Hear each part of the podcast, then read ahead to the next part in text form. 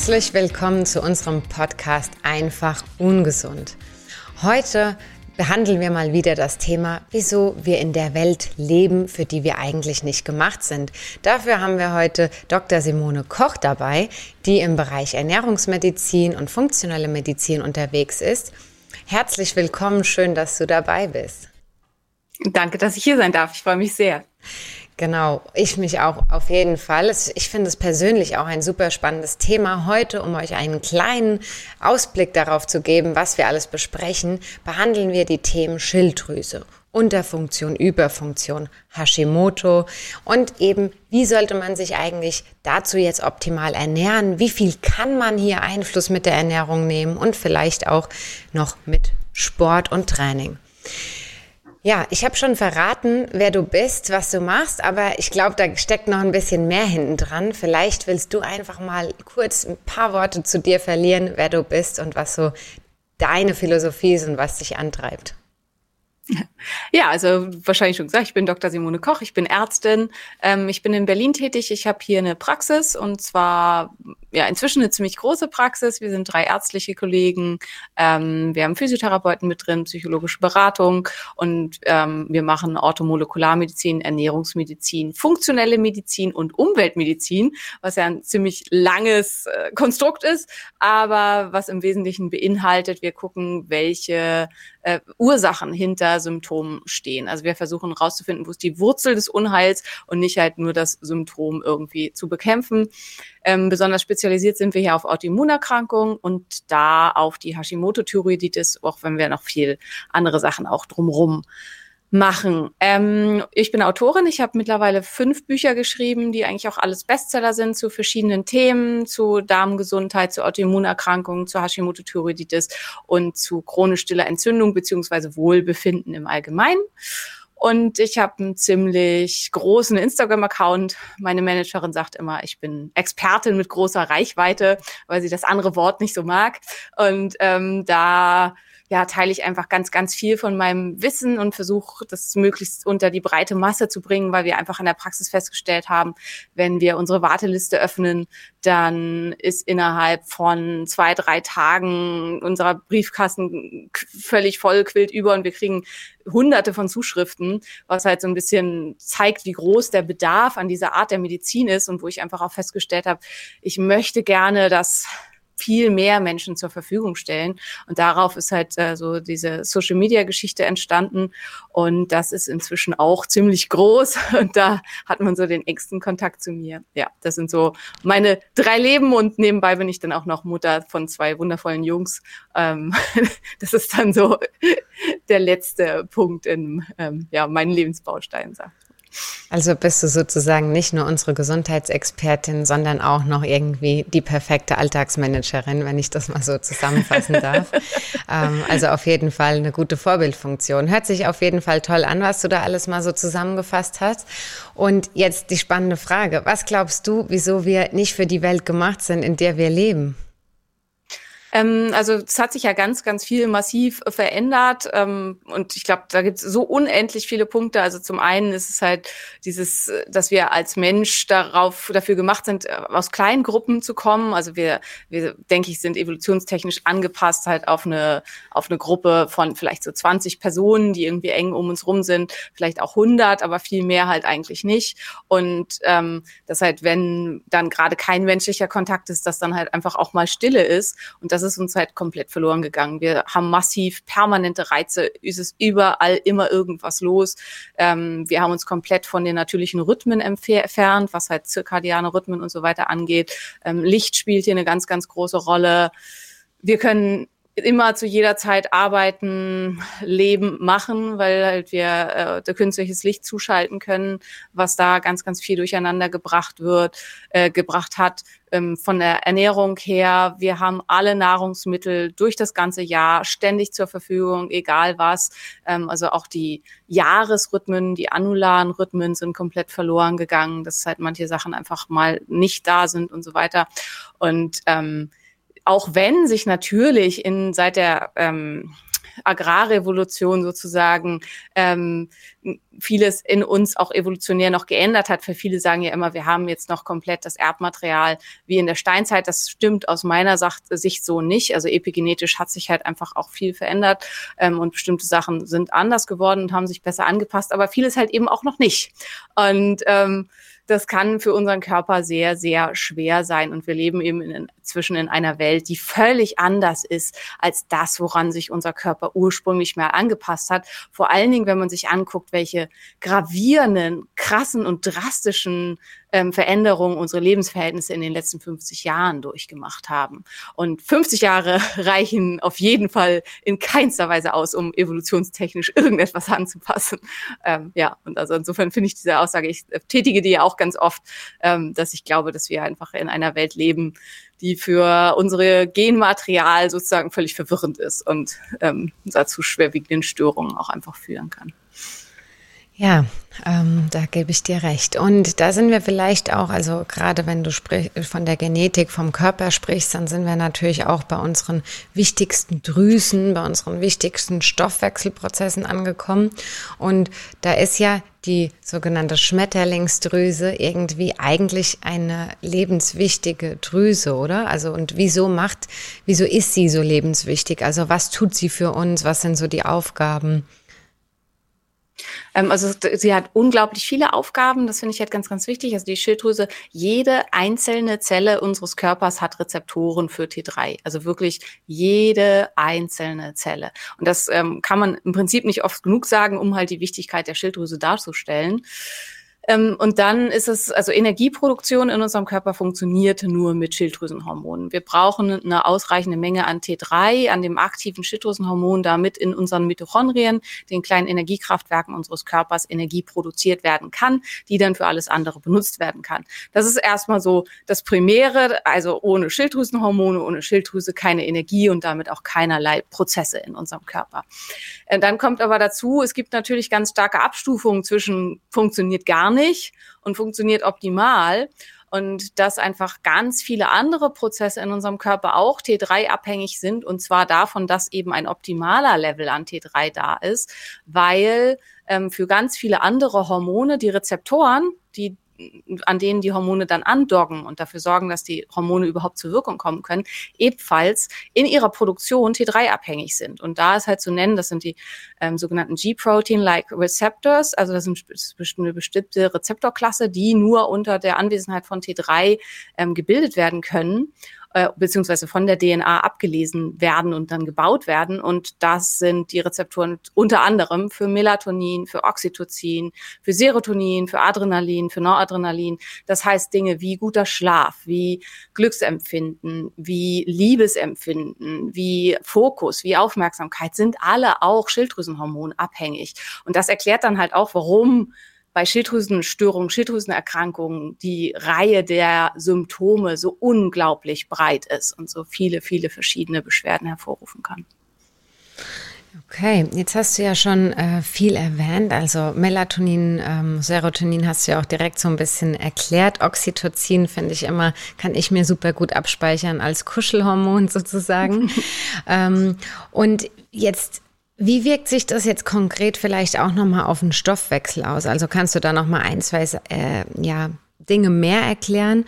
Ähm, jetzt hast du ja so die grundlegenden Funktionen gesagt, aber gerade wenn ich vielleicht auch abnehmen will oder zunehmen will oder sowas? Ähm, ja, also da finde ich ganz, ganz wichtig, ähm, die Schilddrüse spielt natürlich eine ganz, ganz große Rolle für den Stoffwechsel. Ähm, muss man aber ein bisschen weiter auseinanderdröseln. Also Stoffwechsel, erstmal, was ist denn überhaupt Stoffwechsel? Das ist vielen halt nicht so richtig bewusst. Stoffwechsel ist die sogenannte metabolische Rate und sind alle Vorgänge in unserem Körper, die stattfinden, wenn wir im Koma liegen würden, sozusagen. Also wenn wir uns halt nicht bewegen, alles, was nicht ähm, passiert durch willentliche Sachen, ähm, das ist halt das, was übrig bleibt, also was in unserem Körper abgehen muss, das ist die sogenannte metabolische Rate. Ähm, und die, die kann sich halt, die, die Grundrate, die kann sich halt verändern, also die gesamtmetabolische Rate durch alles, was wir tun, wenn wir uns bewegen, stehen, alles, was wir machen, verbraucht hat. Oder auch Essen. Ne? Wenn wir Nahrung zu uns nehmen, erhöht erstmal den Stoffwechsel, weil die Aufnahme von Nahrung zu bestimmten Prozessen führt, die auch erstmal energieverbrauchend sind. Ähm, Und wie hoch diese metabolische Rate läuft, hängt viel mit Schilddrüsenhormon wieder zusammen und auch hier wieder vor allen Dingen mit T3, also mit dem aktiven Schilddrüsenhormon. Da ist aber ganz, ganz wichtig, eine Reduktion der metabolischen Rate durch eine Schilddrüsenunterfunktion beläuft sich in etwa um fünf bis maximal zehn Prozent. Das ist also ganz, ganz, ganz wenig. Alles darüber hinaus, also wenn die Schilddrüsenunterfunktion so schwer ist, dass wir eine schwerere Einschränkung der metabolischen Rate hätten, ist mit dem Leben kaum noch vereinbar. Also dann kommt es zu ähm, einer äh, thyroiditischen Enzephalitis, also das Gehirn entzündet sich, schwillt an, ähm, es kommt zu massiven Ödemen und im schlimmsten Fall dann halt langfristig zum Tod. Also die klinischen Symptome von einer schweren schilddrüsenbedingten metabolischen Unterfunktion sind nicht tragbar. Das Dementsprechend, ähm, ja. Da muss ich mal kurz einhaken, weil jetzt, also um das vielleicht nochmal so ein bisschen zu erklären aufzudröseln, jetzt hast du ja gesagt, okay, wenn das mehr wie fünf bis zehn Prozent Auswirkung hat, diese Unterfunktion, dann kommt es zu solchen starken Entzündungen. Ist das korrekt? Eine Entzündung nicht, sondern zu solchen starken Symptomen. Genau. Also weil okay. dann halt keine Energie mehr da ist, weil ja alle Prozesse des Körpers dann nicht mehr richtig funktionieren, weil nicht mehr ausreichend Energie da ist. Und dann kommt es halt an ganz vielen Sachen zum Stocken. Und das, äh, also dass es auch zur Entzündung kommt, das ist richtig. Das entsteht halt dadurch, dass nicht mehr die Müllabfuhr sozusagen genau. auch nicht genau. mehr kommt, weil keine Energie mehr da ist. Und äh, vor allen Dingen das Gehirn reagiert halt super empfindlich drauf, wenn Giftstoffe nicht mehr abtransportiert werden können, ähm, wenn aus dem glymphatischen System, also das ist so unser ja. ähm, Ab Abfuhrsystem aus dem Gehirn, wenn das da nicht mehr abläuft. Ähm, und das heißt, aber das finde ich halt wichtig, fünf bis zehn Prozent, wie viel ist das? Also bei einer ähm, erwachsenen Frau, wie jetzt bei mir oder bei dir, ist es halt, entspricht das quasi einem Snickers oder so. Also noch ja. ein bisschen weniger. Das ist also nicht der Wahnsinn. Und klar, damit kann man auch über ein Jahr oder so, also wenn man jeden Tag so isst wie vorher und halt quasi ähm, das Snickers weniger verarbeitet wird, dann nimmt man schon auch zu, aber dann nimmt man halt in einem Jahr irgendwann dann so zehn Kilo zu oder so und nicht wie manchmal bei Schilddrüsenunterfunktionen ähm, und bei akutem Entzündungsschub von der Hashimoto-Thyreoiditis innerhalb von zwei, drei Wochen 30, äh, zwei, drei Monaten 30 Kilo. Also ich selber mhm. habe halt in meiner schweren Krankheitsphase, habe in drei Monaten 30 Kilo zugenommen unter einer ganz strengen, super gesunden Paleo-Ernährung. Also und das ist natürlich mit dieser Stoffwechseleinschränkung nicht erklärbar.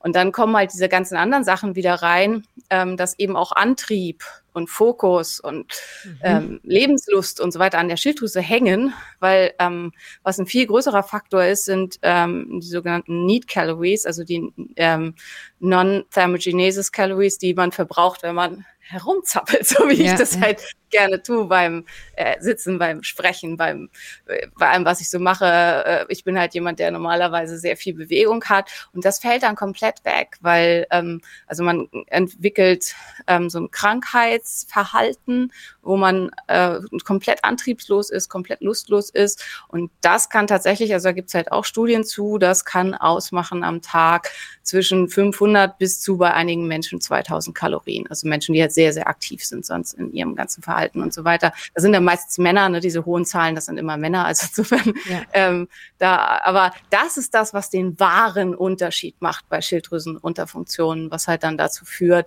dass es zum Teil so zu so drastischen Gewichtszunahmen kommt, beziehungsweise warum bei einer Schilddrüsenunterfunktion Gewichtsabnahme so super schwer fällt. Als einer von vielen Punkten. Also das ist jetzt ja, halt, aber du hattest ja. nach Stoffwechsel gefragt und genau. das ist halt das, was da die Auswirkungen hat. Ja, genau, okay. Und jetzt hattest du noch T3, T4 erwähnt oder ne, da, also das habe ich zum Beispiel auch schon mal gemessen bekommen. Irgendwann war ich ein bisschen schlapp. Ähm, und T3 hast du gesagt, ist das aktive Schilddrüsenhormon. Vielleicht kannst du da noch mal das Verhältnis kurz beleuchten. Mhm. Ähm, also die Schilddrüse selber produziert tatsächlich zu 97 Prozent T4, also nur zu einem ganz, ganz kleinen Anteil T3.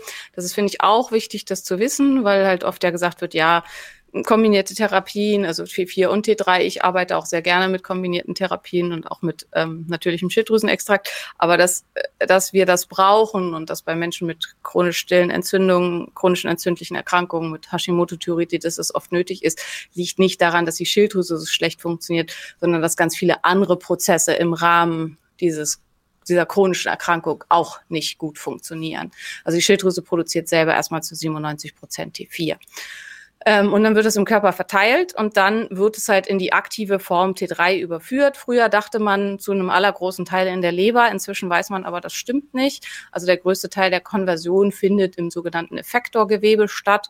Das heißt in den Organen, wo das dann gebraucht wird. Mhm.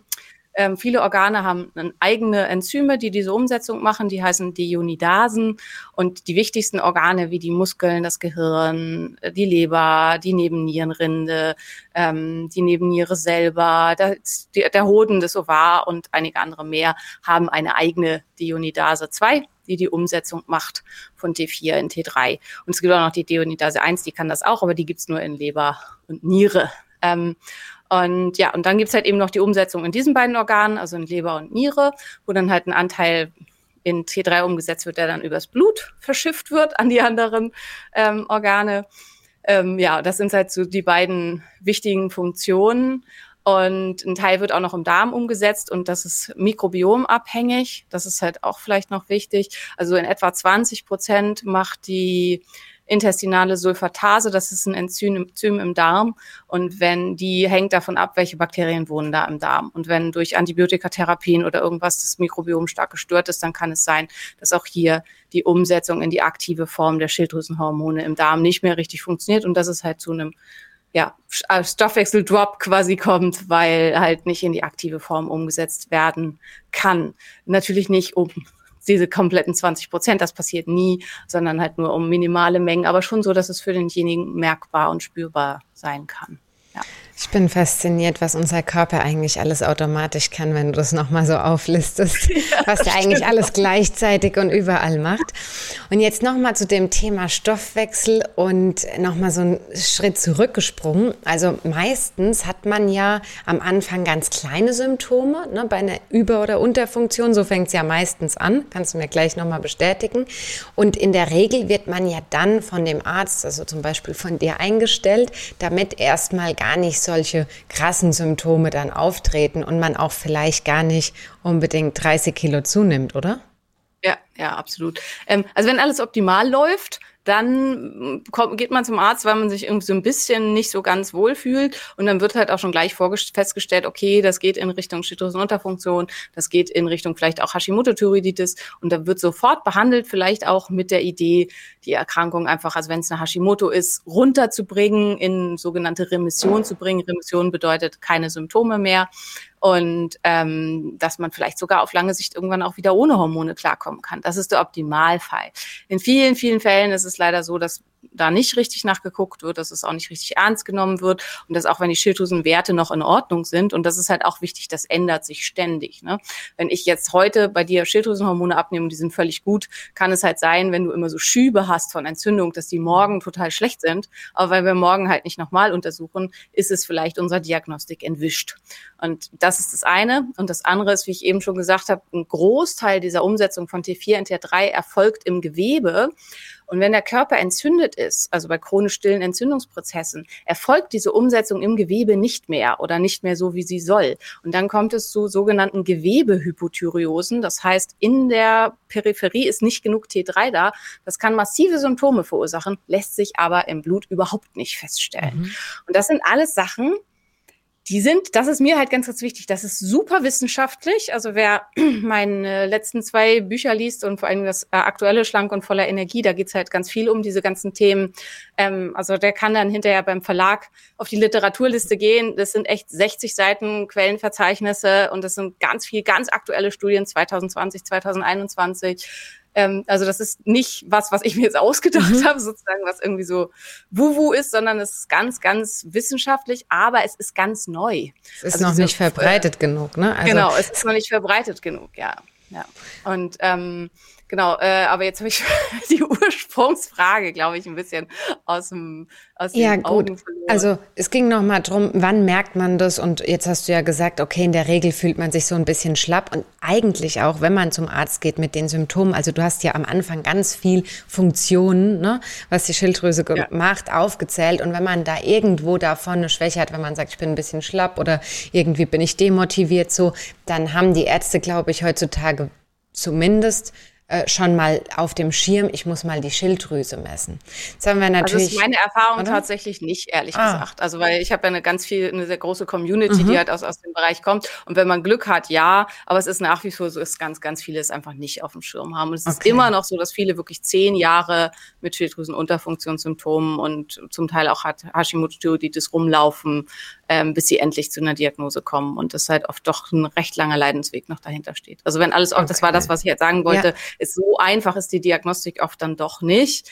Und deswegen ist es halt, wenn man Glück hat, da wird man sofort diagnostiziert und dann ist das super. Aber wenn man Pech hat, muss man halt schon auch noch ganz schön weit gehen, bis es dahin kommt. Also bei mir zum Beispiel selber, ich habe eine seronegative Hashimoto-Thyreoiditis, das heißt, sie zeigt sich nicht im Blut und es hat recht lange gedauert und man hat mir halt mhm. immer versucht, mir eine postpartale Thyreoiditis anzudichten, äh, postpartale mhm. Depression anzudichten, mhm.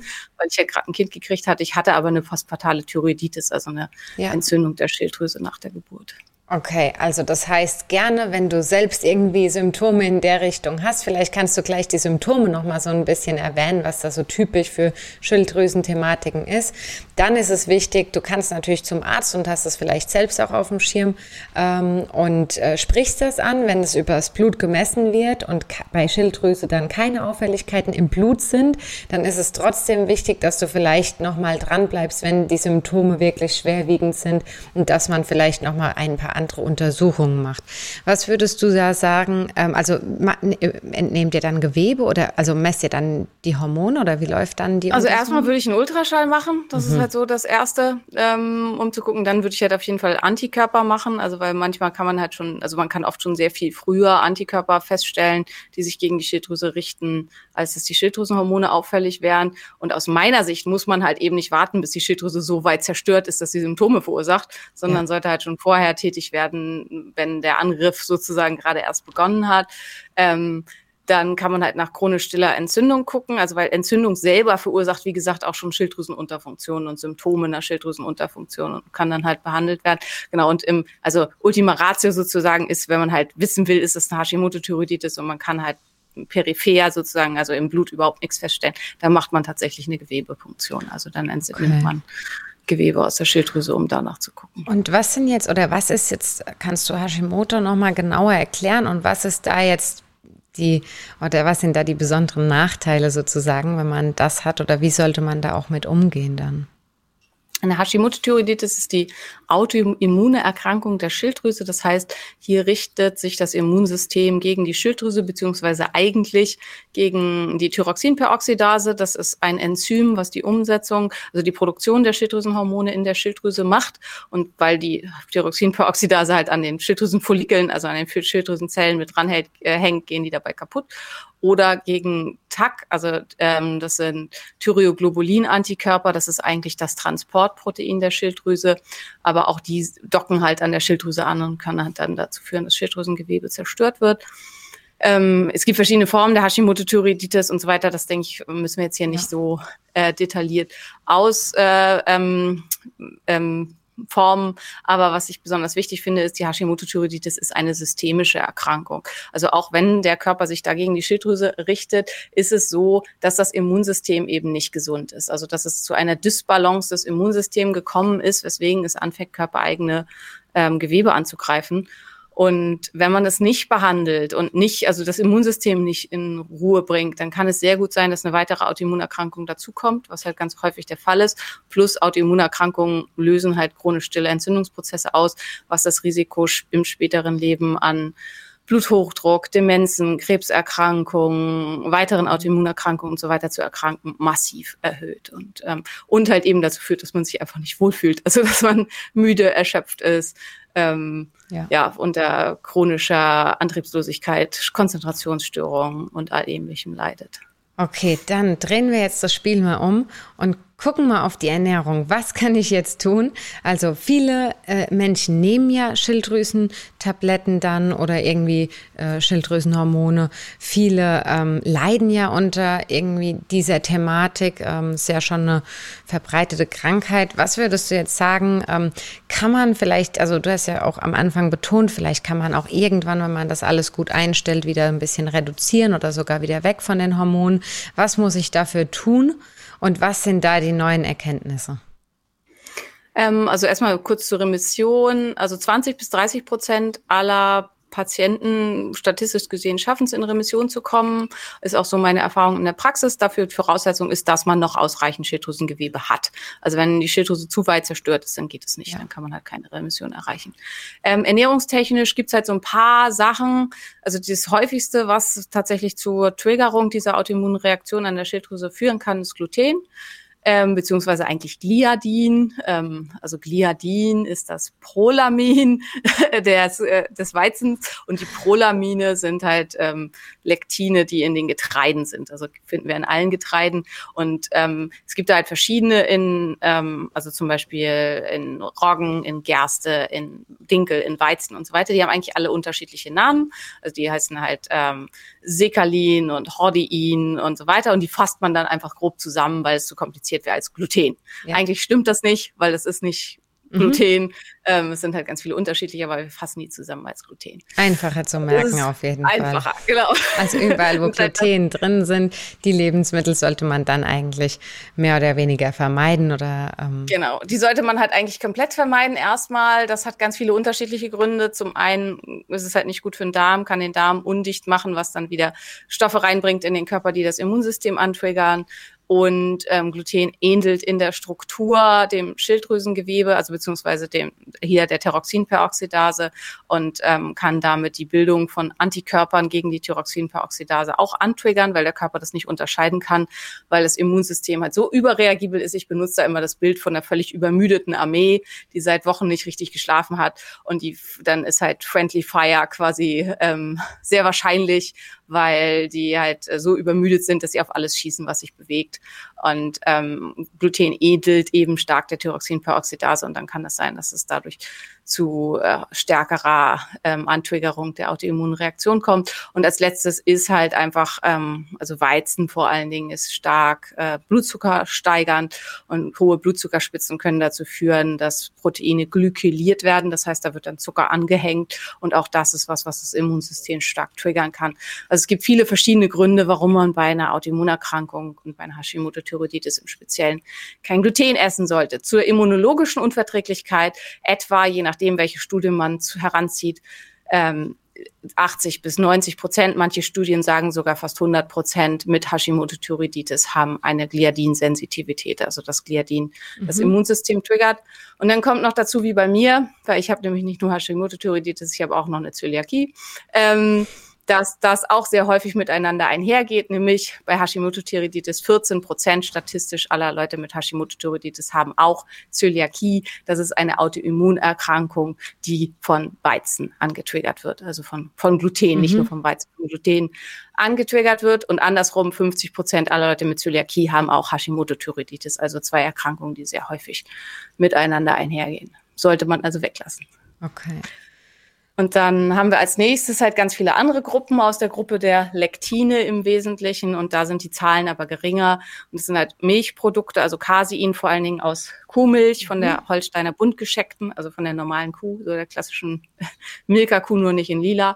Ähm, die, äh, das sind etwa 50 Prozent, Samen und Saaten in etwa 20 Prozent, Nachtschattengewächse etwa 20 Prozent, ähm, Eier auch etwa so 10 bis 15 Prozent. Also das sind halt verschiedene äh, Sachen, die auch häufig bei Menschen mit Hashimoto-Thyreoiditis Probleme verursachen. Und dann muss man halt noch sehr speziell gucken, was ist es bei mir? Ja. Weil ich finde, ich, was ich mal ganz wichtig finde mit diesen Zahlen, dass es halt aus meiner Sicht überhaupt keinen Sinn macht, blind alles wegzulassen genau. und das dann auch am besten noch fundamentalistisch und religiös zu verfolgen, weil wenn 20 Prozent sind 20 Prozent, das heißt 80 Prozent haben überhaupt kein Problem mit Samen und Saaten und dann können das halt sehr nährstoffreiche und auch hilfreiche Lebensmittel sein und dann macht es halt keinen Sinn, das alles wegzulassen. Und was man immer weglassen sollte, sind stark industriell verarbeitete Lebensmittel, genetisch manipulierte Lebensmittel und Zucker. Das sind so die Sachen, okay. die eigentlich immer problematisch sind. Jetzt hattest du noch mal Nachtschattengewächse erwähnt. Das kenne ich noch von der äh, Hildegard von Bingen von uralten Quellen. Ähm, sind so Tomaten und Kartoffeln, glaube ich, ne? Mhm. Genau, ja. Ähm, gut, ja. also da hast du jetzt eine Menge Tipps mitgegeben. Danach kann man sich auf jeden Fall, glaube ich, richten und dann eben die individuelle Empfehlung. Und da gibst du bestimmt auch noch überall auf deinen ganzen ähm, sozialen Auftritten irgendwie Empfehlungen oder man kann dich dann auch als Ärztin direkt kontaktieren, oder? Genau. Und also speziell für dieses Thema wäre also mein Buch Autoimmunhilfe. Das geht halt um Darm und um Nahrungsmittel. Ähm, was soll ich da essen, was nicht? Welche Tests kann ich machen, um für mich rauszufinden, wie es geht? Und wie mache ich vernünftig eine Eliminationsdiät, um rauszukriegen, äh, was für mich halt relevant ist? Welche Tests machen am meisten Sinn? Das wollen immer alle wissen. Test, Test, Test. Und aktuell habe ich gerade auch wieder bei Instagram, ich mache immer so Wochenthemen oder Monatsthemen eigentlich. Und im Augenblick haben wir gerade Monatsthema Nahrungsmittelunverträglichkeiten. Also insofern. Da haben wir ja zum Beispiel auch ein ein äh, klasse Test. Ich glaube, der screent 50 äh, Lebensmittelgruppen. Mhm. Ähm, genau. Ja, ähm, und wie sieht das aus? Also würdest du sagen, Sport ist gut für die Schilddrüse? Viel Sport, wenig Sport? Kommt auf den Sport an. ähm, also tatsächlich ist, was viele nicht wissen, ist halt Ausdauersport, vor allen Dingen sehr langer Ausdauersport und sehr anstrengender Ausdauersport ist stoffwechselschädigend. Das ist halt was, was viele nicht wissen. Viele denken halt auch abnehmen wird immer, ne, laufen mhm. und so weiter. Ähm, regel, also regelmäßiges und vor allen Dingen auch sehr langes Laufen führt zu einer Stoffwechselratenreduktion. Während man läuft, verbraucht man natürlich mehr Energie, weil man läuft. Ja, Aber danach in Ruhe verbraucht man weniger Energie und wenn man aufhört zu laufen, verbraucht man dann halt wieder deutlich weniger Energie. Das heißt, das ist halt schon mal, wenn man eh schon ein Stoffwechselproblem hat, ungünstig. Zudem führt Ausdauersport, vor allen Dingen, wenn man es eben lange durchführt, ab einem gewissen Punkt zu einer starken Cortisolausschüttung, also zu einer Erhöhung der Stresshormone, was wiederum für chronisch entzündliche Erkrankungen extrem ungünstig ist. Deswegen wird Ausdauersport ja nicht nur eigentlich, sondern wird als ungünstig gehandelt für diese ganzen Sachen. Wer jetzt sagt, er läuft für sein Leben gern und es macht ihn super glücklich und es ist die meditative Entspannung, so bin ich halt auch immer. Mhm. Ich bin absolut gegen jeden Fundamentalismus, dann würde ich ja sagen, dann lauf. Aber ja. guck halt, ähm, dass es halt nicht so lange ist und nicht jeden Tag und nicht völlig übertrieben ist und so weiter. Ähm, was super ist, ist Kraftsport. Unsere Muskeln, also Muskelmasse schüttet Myokine aus und zwar bei jeder Kontraktion, also jedes Mal, wenn ich meinen Muskel bewege, werden Myokine ausgeschüttet. Myokine sind hormonartige Stoffe, die vom Muskel ausgeschüttet werden die antientzündliche Wirkungen haben und zwar erhebliche, hervorragende antientzündliche Wirkungen. Und das hat so einen großen Einfluss, dass inzwischen selbst bei Erkrankungen, die Bewegungseinschränkungen machen, also wie zum Beispiel Rheuma oder so, trotzdem dringend dazu geraten wird, Krafttraining zu machen und sich viel zu bewegen, weil diese Myokine die Erkrankung erheblich verbessern können. Und, ähm, und das halt auch im Rahmen seiner Möglichkeiten. Ne? Bei Krafttraining denken halt viele jetzt gleich so an, weiß nicht, Squatten von 240 ja, Kilo ja. oder so. Widerstandstraining mit einem äh, Gummiband kann am Anfang halt völlig ausreichend sein und ist auch Krafttraining. Und dann natürlich mit dem eigenen Körpergewicht auch. Da gibt es ja genau. viele Varianten. Und da kann man natürlich auch über Kraftübungen, wenn genügend Muskulatur im Spiel ist, dann auch das Herz oder das Herz-Kreislauf-System mit trainieren und muss dann nicht äh, irgendwie eine Stunde lang laufen gehen, was dann im genau. oder zwei Stunden lang irgendwie ja. Ausdauersport machen. Okay, letzte Frage, bevor wir nochmal zu was Persönlichem kommen. Ähm, wie steht jetzt eigentlich der Jodhaushalt mit der Schilddrüse in Verbindung? Vielleicht kannst du das relativ kurz nochmal anschneiden, weil wir langsam zum Ende kommen. ja, äh, Jod könnte man auf jeden Fall noch mal eine Stunde drüber reden. Das ist immer so meine Anekdote, dass ich mal in einem Podcast war und dann hat, haben die beiden, die den Podcast geleitet haben, haben gesagt, so und jetzt kommen wir noch mal zu dem Thema, über das keiner reden will, das Wort mit den drei Buchstaben und ich war ganz sicher, jetzt kommt Sex und sie wollen mit mir über Sex reden und dann, Jod und ich so, oh, da oh. hatte ich jetzt nicht mit gerechnet. ähm, ja, Jod und Schilddrüse. Ähm, die Schilddrüse braucht Jod, um zu funktionieren. Punkt. Schilddrüsenhormone bestehen aus Jod. Und zwar, also dieses, was man da immer dranhängt, ne, dieses T1, T2, T3, T4 und so weiter, bedeutet, wie viele Jodatome sind hier verbaut. Also in T2 sind zwei Jodatome drin, in T3 sind drei Jodatome drin und T4 sind vier Jodatome drin. Was auch bedeutet, wenn ich ähm, L-Tyroxin nehme, also ähm, T4 als äh, externe Medikation, was in meinem Körper dann ja in T3 überführt werden muss, nehme ich auch immer Jod, weil das eine Jodatom, was er dann nicht braucht, das spaltet mhm. mein Körper ab und dann ist es in meinem Körper drin, weil viele Hashimoto-Erkrankte religiöse Angst vor Jod haben. Ähm, mhm. Das nur einmal auf der Zunge zergehen lassen, wenn ihr LT nehmt, nehmt ihr auch Jod. Ähm, dann ist es aber so, also das und ähm, es ist tatsächlich so, dass Schilddrüsenerkrankungen in ganz vielen Fällen auf der Basis von Jodmangel entstehen, weil der Schilddrüse ihre Ausgangssubstanz fehlt und dann entwickelt sie eine ähm, Schilddrüsenerkrankung oder auf massivem Jodüberschuss. Aber das ist dann wirklich massivster Jodüberschuss. In unseren Breitengraden ist es fast immer Jodmangel. Deutschland ist ein Jodmangelgebiet. Durch die Endmoränen der letzten Eiszeit wurden ähm, die jod- und selenhaltigen Schichten unseres Bodens abgetragen. Mhm. Wir haben nur noch ganz wenig Selen und Jod im Boden. Also wir sind massive Jodmangelgebiete. Ähm, wenn man aber erkrankt ist, dann kann Jod total unverträglich sein. Also dann kann es tatsächlich sein, dass unter dem Konsum von Jod Schmerzen auftreten, Globusgefühl, also es muss das Gefühl mhm. hat, jemand stranguliert einen irgendwie und dass es einem damit einfach auch überhaupt nicht gut geht. Und das erkläre ich immer so, wenn man jetzt einen Magen-Darm-Infekt hat und man isst, ähm, dann kann es sein, also dann muss man halt im schlimmsten ja. Fall brechen.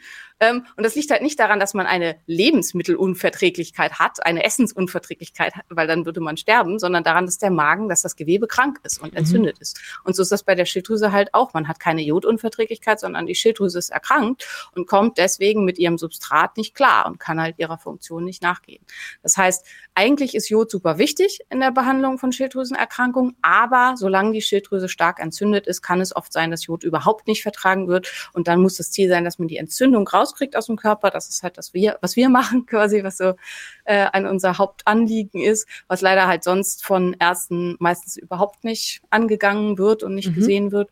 Und wenn das gut ist, dann kann man halt dann auch Jod wieder mit reinnehmen und wird es gut vertragen und dann wirkt es halt prophylaktisch sehr gut, dass es nicht zu neuen Schüben kommt und dass die Schilddrüse gesunden kann oder gesund bleiben kann. Sehr gut. Ähm, also, ich könnte, glaube ich, auch wirklich noch eine Stunde mit dir weitersprechen. Aber jetzt zum Abschluss noch eine Frage. Was ist deine Sünde und was machst du besonders gut, wenn es ums Thema Gesundheit geht?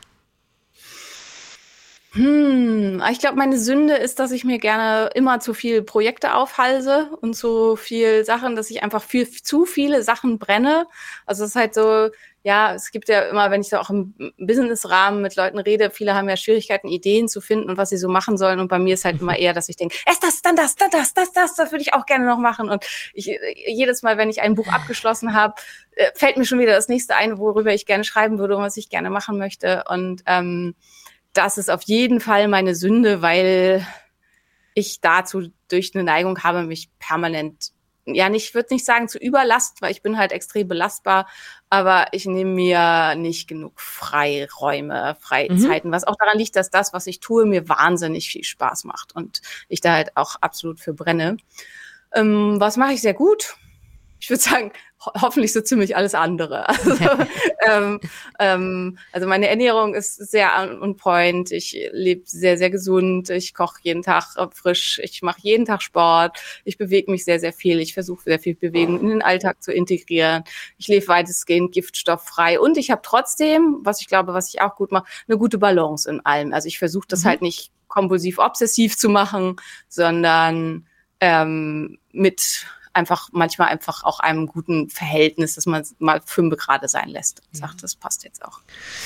Sehr gut. Das klingt auf jeden Fall spannend. Also vielen, vielen Dank für den ganzen Input, für die vielen Tipps. Vielleicht ergibt sich ja nochmal eine Folge, wo wir dann nochmal auf Jod oder das ein oder andere Thema ein bisschen länger zu sprechen kommen. Ich bedanke mich wirklich sehr bei dir und wenn es euch gefallen hat, dann lasst uns doch gerne ein Like da. Wenn ihr vielleicht noch mehr Interessen habt, noch mehr Fragen an Dr. Äh, Simone Koch, dann schreibt sie uns einfach in die Kommentare. Dann können wir nämlich genau darauf nochmal eine eine Folge abdrehen oder lasst irgendwie Fragen da. Wir haben die Experten an der Hand und unterstützen euch bei eurer Gesundheit. Vielen Dank und macht's gut. Bis hoffentlich zum nächsten Mal.